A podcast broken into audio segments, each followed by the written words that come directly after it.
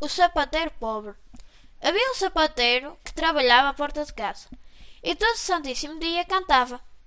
Tinha muitos filhos que andavam rotinhos pela rua pela muita pobreza. E à noite, enquanto a mulher fazia a ceia, o homem puxava da viola e tocava os seus batucos muito contente. De frente dele morava um ricaço, que reparou naquele viver e teve pelo sapateiro tal compaixão que lhe mandou dar um saco de dinheiro, porque o queria fazer feliz. O sapateiro lá ficou admirado, pegou no dinheiro e à noite fechou-se com a mulher para o contarem. Naquela noite, o sapateiro já não tocou viola. As crianças andavam a brincar pela casa e faziam barulho. Fizeram-no errar a conta e ele teve de lhes bater. Ouviu-se uma choradeira, como nunca tinham feito quando tinham mais fome. Dizia a mulher: E agora? O que havíamos nós fazer a tanto dinheiro? Enterra-se. Perdemos-lhe depois o tino. É melhor metê-lo na arca.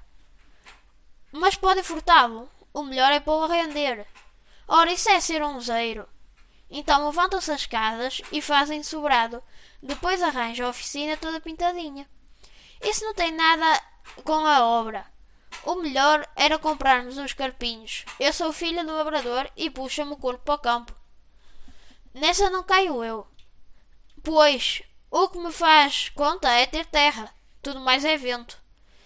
As coisas foram azedando. Palavra puxa palavra. O homem zanga-se, atiça duas folhas na mulher, borreiro de uma branda, borreiro de outra. Naquela noite não pregaram olho.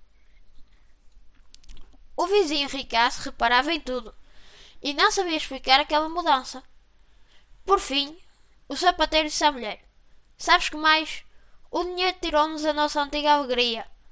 O melhor era ir levá-lo outra vez ao vizinho dali de fronte e que nos deixe cá com aquela pobreza que nos fazia amigos um do outro. A mulher abraçou aquilo com ambas mãos e o sapateiro, com vontade de recobrar a sua alegria e da mulher e dos filhos, foi entregar o dinheiro e voltou para a sua tripeça, a cantar e trabalhar como o costume.